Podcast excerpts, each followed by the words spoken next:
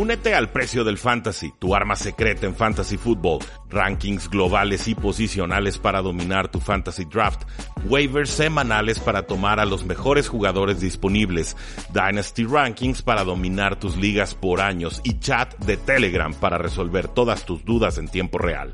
Visita stam.store diagonal precio NFL o da clic al link en este episodio para suscribirte.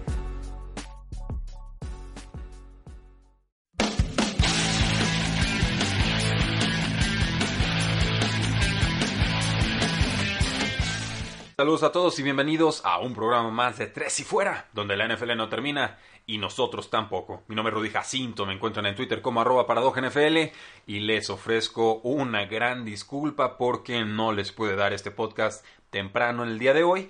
Eh, hubo problemas con nuestro compañero Jesús Sánchez, le estaba fallando la señal de internet, no pudimos grabar en la noche y luego me llené de trabajo por toda eh, la mañana, así que a las 7 de la noche, hora del centro de México. Por fin les estoy entregando este audio y en algunas horas más ya les estaré llegando también el programa de, de miércoles. Pero eh, espero que valga la pena. Gracias por escucharnos a pesar de estar en tiempo diferido. Y hoy a las 8 de la noche, hora del centro, en Facebook, en Twitter y en Instagram de forma individual, vamos a tener un giveaway, un, ahora sí que un sorteo con ciertas condiciones para que puedan participar, pero eh, sépanlo, son ustedes los primeros en enterarse. Vamos a estar sorteando dos boletos para el partido de la Ciudad de México entre los Kansas City Chiefs y los Ángeles Chargers, dos boletos para que vayan ustedes con un acompañante y si les interesa que platiquen conmigo, pues ahí podrán platicar conmigo. Compré, eh, compramos cuatro boletos, voy a llevar yo el mío, voy a ir con un amigo y pues seguramente si, si quisieran ganar ese boleto, pues entrenle al concurso, al giveaway, ahí van a ver los términos en el Facebook, en el Twitter y en el Instagram oficial de la página.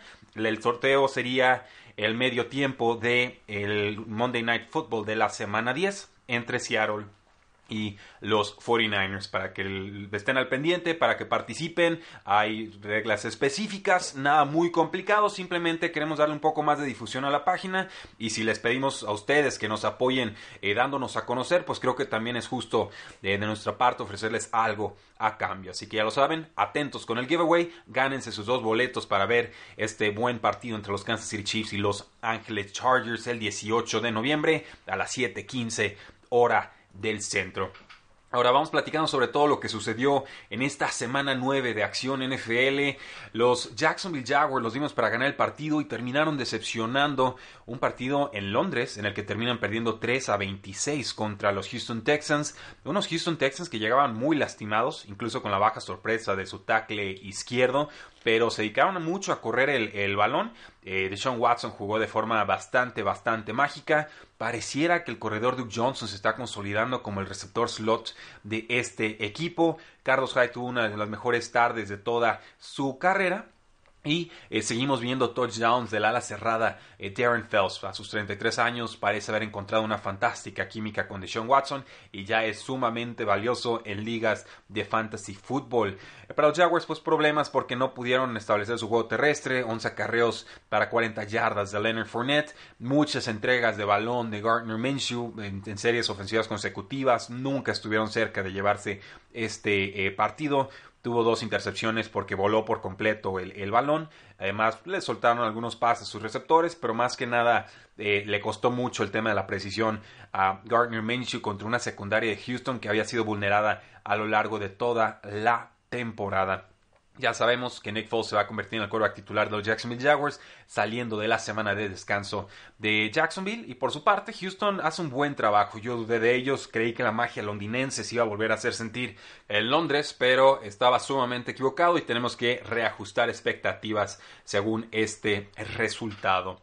Las Panteras de Carolina jugaron contra los Tennessee Titans, un juego en el que las Panteras dominaron claramente, a pesar de que el marcador nos dice que estuvo 30-20. Creo que este eh, marcador no refleja del todo los errores que tuvieron los Titans, que fueron bastantes. Eh, no se la quisieron jugar los Titans en la yarda 25 de Carolina, era una cuarta y uno. Se conforman con una patada de 43 yardas y la falla Ryan Sukop. Eh, error, tenían que haberse la jugado ahí y no es porque fallara la patada, simplemente porque a las Panteras no les ibas a ganar de 3 en 3 en tus series eh, ofensivas. Eh, los Titans cometieron tres castigos en una misma serie ofensiva después de una intercepción. Dion Lewis cometió un fumble a mitad del campo, les cuesta una posible anotación. Eh, los Titans debieron haber interceptado a Kyle Allen, soltaron el balón.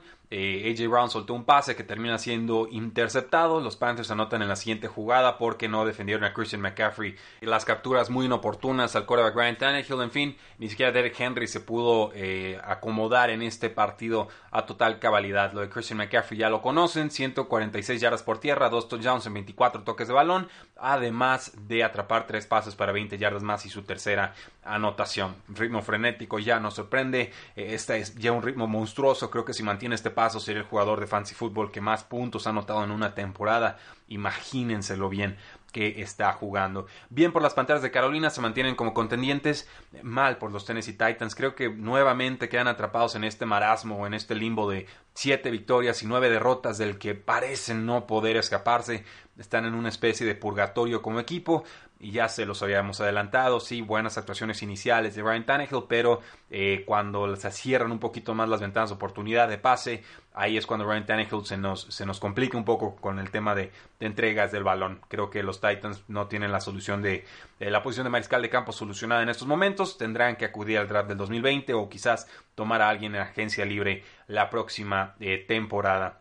Con los Kansas City Chiefs, gran victoria en casa, 26 a 23 sobre los vikingos de Minnesota. Matt Moore no pierde el ritmo, los vikingos sufrieron bastante para mover el balón por largos compases del encuentro. Terminan ganando con una patada definitiva de Harrison Buckner, eh, los Kansas City Chiefs. Y de alguna manera creo que ya podríamos ver a Patrick Mahomes la siguiente semana. Resuelven bien, defienden la localía Vikingos se tenía que llevar este juego. O sea, en una semana en la que pierden los Packers, lo hablamos un poco más adelante, Vikingos tenía que llevarse este resultado, pero nuevamente los Vikingos incompetentes en juegos a domicilio, cuando no juegan en domo, cuando les ponen pasto de adeveras, no de mentiritas, cuando Kirk Cousins tiene que jugar en grande en los momentos grandes con las luces encima, no, no dan el ancho. Eh, eh, y es triste y es una realidad, un tema recurrente que he venido comentando a lo largo de esta campaña con Mike Zimmer desde que es head coach del equipo en el 2014. Kirk Cousins pues, jugó mal, falló muchos pases, perdió a Aaron Thielen por lesión, le mandó pases demasiado volados a Stephon Dex que no pudo hacer absolutamente nada. Eh, pues, ahí parecían tener una especie de comité de corredores los vikingos, aunque al final Dalvin Cook sí pudo producir. Amir Abdullah se queda con uno de sus touchdowns. Eh, y se escapa Damien Williams, una carrera de 91 yardas, el más largo en la historia de, eh, la, de la historia de los Kansas City Chiefs por tierra en cuanto a anotaciones. En líneas generales, lo de Tariq Hill ya lo saben brillando como siempre. Eh, pero insisto, una, una victoria eh, de esfuerzo, una victoria de equipo, una victoria en la que se notó el regreso de Chris Jones en el centro de la defensiva de los Kansas City Chiefs, cuando Dalvin Cook solamente pudo conseguir 71 yardas en 21 acarreos. Bien por los Kansas City Chiefs, eh, siguen peleando ahí por la cima de la AFC. Insisto, es esta derrota de los vikingos de Minnesota, cuando acabe la temporada, recuérdenla, porque por lo menos por lo menos creo que esta derrota les va a costar el primer lugar en la división y posiblemente hasta les cueste el lugar eh, por un puesto de comodín.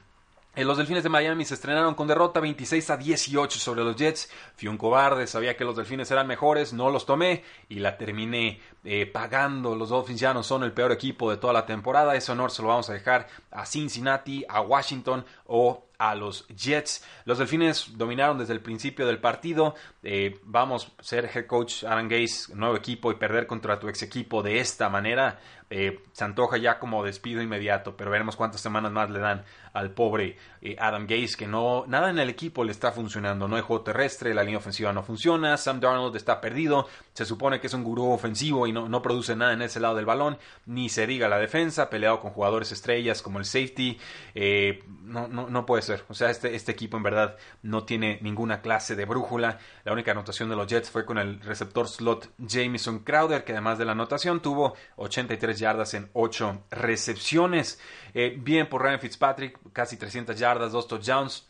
Una, una victoria eh, tranquila para él. El único problema sería eh, que pierdan a Preston Williams, este receptor novato que tuvo 72 yardas. Eh, y, que esto le va a complicar más la ofensiva a unos Miami Dolphins que consiguen una buena victoria y decíamos en el programa de lunes le echan Gatorade a su head coach Brian Flores. Me da mucho gusto por la afición de los Delfines porque sí llegaban mejor a este partido y por fin pudieron jugar un encuentro completito para llevarse un resultado sin cometer errores claves. Las Águilas de Filadelfia vencieron 22 a 14 a unos eh, Osos de Chicago. Las Águilas parecen irse entonando. Eh, ya parecen estar mejorando un poquito sus receptores abiertos. Ya apareció Zach Ertz en la temporada. Jordan Howard y Miles Sanders nos están dando prestaciones importantes por la vía eh, terrestre. Jordan Howard más de 80 yardas. y además un juego venganza contra su ex equipo. Y termina anotando también eh, Miles Sanders, 10 oportunidades, 42 yardas, atrapó 3 pases para 31 yardas más. No tuvo que hacer mucho Carson Wentz, 239 yardas, un touchdown. Su pase de anotación fue para Zach Ertz. Y más allá de, de Zach Ertz, pues el líder receptor del equipo fue Dallas Goddard, este ala cerrada número 2 que tuvo 4 recepciones para 39 yardas.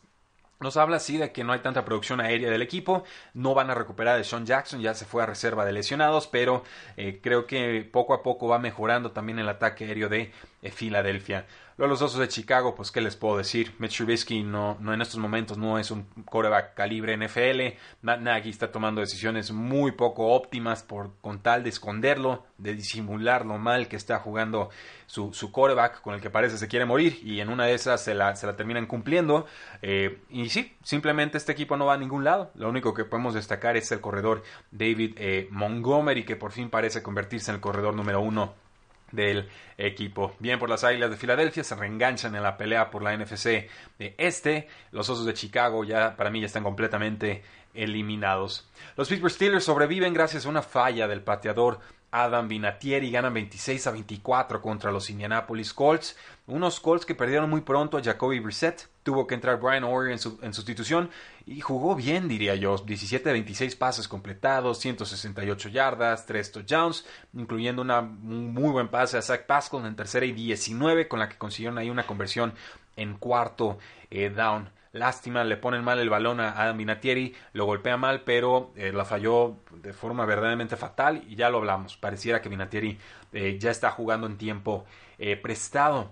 La fórmula de los Pittsburgh Steelers fue pues tratar de correr, no sé qué tanto éxito tuvo Jalen Samos en ese sentido, más bien el, cuarto corredor del equipo, Trey Edmonds fue el que más brilló en ese apartado, 12 acarreos, 73 yardas, la mayoría de ellas en una escapada de 45 de yardas. Mason Rudolph no me parece que haya jugado bien, completó 26 de 35 pases, pero no tuvo más de 200 yardas, un touchdown, una intercepción, un safety por un error, una captura tonta que tuvo en su propia zona de anotación. Eh, va faltando algo de madurez, algo de crecimiento de Mason Rudolph. Ahorita todos son pasecitos cortos, de repente un bombazo. Su estilo de juego colegial era más de pase profundo. Yo, yo quisiera que lo aprovecharan más en ese sentido los Steelers. Y también está tardando mucho en deshacerse del balón y creo que por eso se está tragando algunas eh, capturas.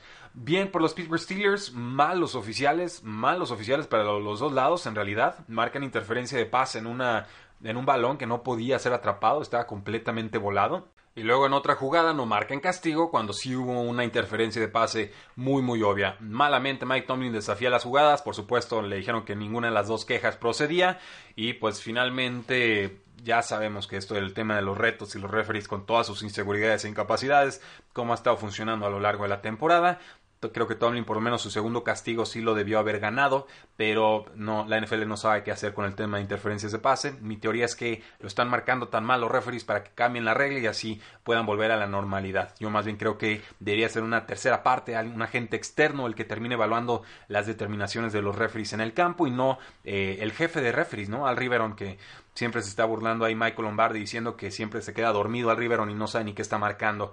En fin, ahí, quedó el tema del arbitraje nuevamente manchando la semana 9. Los Buffalo Bills ganan 24-9 contra los Washington Redskins. Eh, Dwayne Haskins no, no, jugó bien en este partido. No parece haber forma en la que los Washington Redskins puedan competir con Haskins en estos momentos. Eh, parece que le está costando aprenderse el libreto de jugadas. Los Bills mejoran a 6 y 2 le meten una repasada, un repaso completo a los Washington Redskins y pues bueno, le hacen una muy mala tarde a Dwayne Haskins que estaba teniendo su primera titularidad en esta eh, temporada. Eh, Josh Allen encontró a Cole Beasley para una anotación rápida, también un, pase pantalla bastante bueno de Devin Singletary, 49 yardas, se adelantan 10 a 0. En la siguiente serie ofensiva aparece Adrian Peterson, escapándose de algunas tacleadas, rompiéndolas, un, acaba en gol de campo de, de Washington. Pero de ahí en más, en realidad no vimos mucho de los Washington Redskins. Josh Allen tuvo una tarde muy tranquila como mariscal de campo de los Buffalo Bills. 14 de 20 pases completados, 160 yardas, un pase de touchdown, un touchdown terrestre, números normales. John Brown, lo de siempre, pocas recepciones, muchas yardas, 4 atrapadas, 76 yardas. Y bueno, el tema de Haskins no tuvo touchdowns, pero tampoco intercepciones, apenas 144 eh, yardas en 15 pases eh, completados. Muy conservador, pero pues no, nunca arriesgó en eh, profundidad. Adrian Peterson sí superó las más de 100 yardas, bien por él, y además tuvo una recepción de 22 yardas, pero volvemos a lo mismo. Buffalo, no estoy del todo seguro cómo lo están haciendo, pero 6 y 2 los ponen en segundo lugar en la FC. Están empatados con los Baltimore Ravens, bien por ellos. O sea, hay un mérito en la, en la fórmula que están aplicando los Buffalo Bills. No la compro del todo, pero se la respeto y es importante porque no hace mucho Buffalo no pintaba para nada en el tema de la postemporada y ahora pues prácticamente parecieran tener ya asegurado eh, un boleto si mantienen su buen ritmo. Eh, quizás en uno de los juegos más emocionantes de la semana, los Seattle Seahawks le ganan 40-34 a unos Tampa Bay Buccaneers que les dijimos, estos no eran eh, bucaneros muertos, venían a competir, ya le habían hecho la vida difícil a rivales complicados y pues bueno, Jason Myers Aquí falla un gol de campo de los Seattle Seahawks que forza el tiempo extra y entonces Seattle fue como termina ganando por 6 puntos de touchdown y con eso pues le pegó a muchos que estaban apostando que Seahawks ganara por poquito o que los Bucaneros cubrieran la eh, línea. Y os esperaba un tiroteo. Las secundarias de Seattle y de Tampa Bay no son buenas. Los ataques aéreos de Seattle y de Tampa Bay sí son bastante eh, efectivos. Russell Wilson estuvo absolutamente intratable en este eh, partido. 378 yardas, 5 touchdowns, 0 intercepciones. Eh, la química que tiene con Tyler Lockett en corto, en largo, en intermedio, en las bandas, por el centro. Es, es, magia pura. 13 recepciones, 152 yardas, 2 touchdowns. También un buen partido de DK Metcalf. Me está gustando lo que está ofreciendo no le piden hacer mucho, pero lo poquito que le piden es exactamente lo que sabe hacer, sus rutas profundas y de repente el recorte eh, rápido para tratar de conseguir yardas después de recepción. Chris Carson, el corredor de los Seattle Seahawks, más de 100 yardas, ya consolidadísimo. Eh, está olvidado en la historia Rashad Penny, no sé por qué no se hicieron de él en la vía del trade. Y, James Winston tuvo dos touchdowns, 335 yardas, cero intercepciones. La tarde de, ese lado del balón se la lleva Mike Evans, 180 yardas y un touchdown en 12 recepciones. Y Ronald Jones nuevamente lidera el ataque terrestre de los Tampa Bay Buccaneers, 18 acarreos, un touchdown y 67 yardas, además de 15 yardas por la vía eh, aérea. Eh, la conexión de James Winston a Mike Evans creo que es lo que más debería de preocupar a los Seattle Seahawks. No la pudieron detener en ningún momento del partido. Y también destacar la química que mostró Russell Wilson con el ala cerrada Jacob Hollister, el expatriota cortado por los Seattle Seahawks, que ahora vuelve al equipo y, rápidamente, prontamente eh, va encontrando un lugar en esta eh, ofensiva. Los Oakland Raiders ganan 31-24 contra los Detroit Lions. Eh, los Lions tienen la oportunidad de ponerse a punto 500 ganándole a Oakland. Finalmente, eh, pues les ganan en cuanto a, primeros downs, pero pierden porque, como han hecho los Lions en juegos recientes, cometen errores claves Hubo un fumble, una mala entrega entre Matthew Stafford y el corredor JD McKissick. Stafford después tuvo una intercepción que le arrebatan de las manos a Kenny Goladay. Fue el cornerback Darren Worley el, el responsable. Y luego, eh, pues bueno, una jugada desafortunada para TJ Hawkinson, en la cual pues había llevado él un, golpe a la cabeza. Tuvo que lanzar de más bien pases al otro a la cerrada, al third stringer, Logan Thomas y es a ese Logan Thomas al que le lanza Matthew Stafford el último pase del partido para tratar de forzar el tiempo extra o ponerse eh, a empatarlos. estaban siete puntos por detrás. Una jugada muy forzada. No, no, no recomiendo a Logan Thomas si vamos a hacer el pase decisivo del partido. Bien por los Oakland Raiders. Están mejorando un poco en la defensiva. Están estableciendo sabroso su juego terrestre. No está cometiendo errores Derek Carr. De ataque aéreo suficiente para mover el balón. Están bien cochados en estos momentos. Se lo voy a reconocer eh, a John Gruden.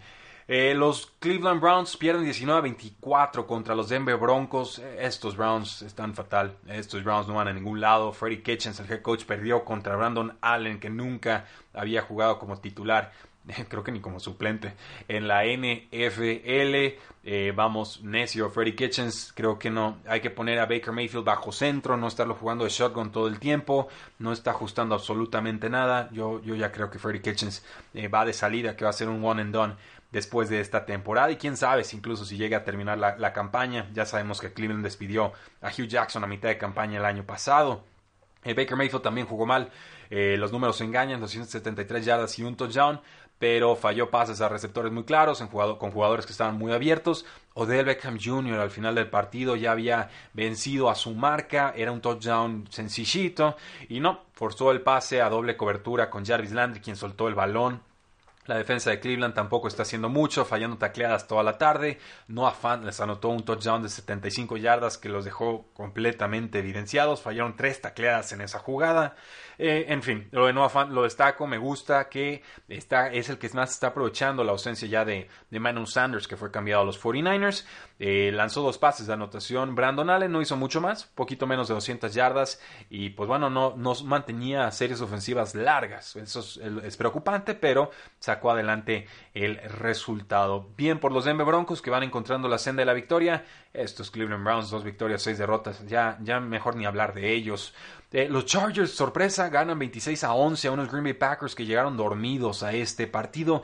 Eh, uno de los resultados más difíciles de explicar en esta temporada.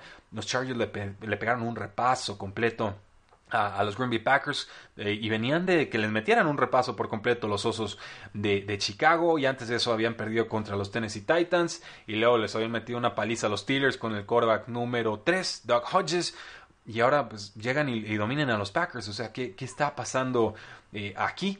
Los Packers pues se enfrentaron a una defensiva de los Chargers que no tenía a seis titulares, pero aún así no pudieron cruzar la mitad de campo más de una vez antes de que terminara el tercer cuarto. O sea, una inoperancia ofensiva absolutamente inconcebible. Y bueno, ganaron los Chargers, ganaron de locales, el 80% del estadio eran jugadores o aficionados, perdón, de los Green Bay Packers. Aaron Rodgers fue el peor quarterback de esta jornada, sí, peor incluso que Mitchell Trubisky. Tuvo 161 yardas y un touchdown, todo en tiempo basura. Al medio tiempo tuvo apenas 35 yardas aéreas. Salió Rodgers y dijo, llegamos desconcentrados, le dio una llamada de atención a todo el equipo. Me da la impresión de que se fueron de fiesta o que llegaron demasiado confiados a este juego y pues no, no se prepararon para nada, para nada bien. Eh, el ataque terrestre de los Chargers, ya lo saben. Melvin Gordon hizo todas las anotaciones. Eh, eh, no, me encanta, pero bueno, un par de touchdowns en 20 acarreos, 80 yardas. Austin Eckler también jugó bien, 12 acarreos, 70 yardas. Atrapó 4 pases para 23 yardas más. Simplemente los Packers no tuvieron solución para Rivers, para sus pases profundos, quien, pues bueno, fue, fue contenido eh, lo único que fue contenido, mejor dicho, fue, fue Keenan Allen, tuvo tres recepciones para 40 yardas, pero Mike Williams tuvo 111 yardas, Hunter Henry tuvo 84 yardas y los dos jugaron bastante, bastante bien.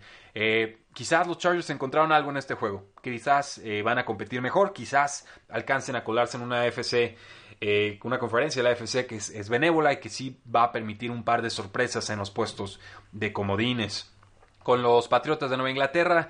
Eh, buen juego, lo disfruté bastante. Eh, como aficionado neutro, porque yo le voy a los Patriotas y obviamente ver tantas entregas de balón sí resultaba exasperante. Y ver a los Patriotas cometer tantos castigos en tercer down que alargaban series ofensivas que acababan en anotaciones fue muy poco característico de este equipo. Era una prueba importante para Lamar Jackson, pero también era una prueba importante para los Patriotas de Nueva Inglaterra. Eh, falló la defensiva. Creo que tenemos que empezar eh, por ahí, Lamar Jackson les corrió 61 yardas para dos touchdowns en 16 acarreos de eh, balón. Y además pues pasó lo suficiente, 163 yardas y un touchdown, no cometió entregas de balón en ese eh, sentido, nada espectacular, completando pases en terceras y en cuartas oportunidades.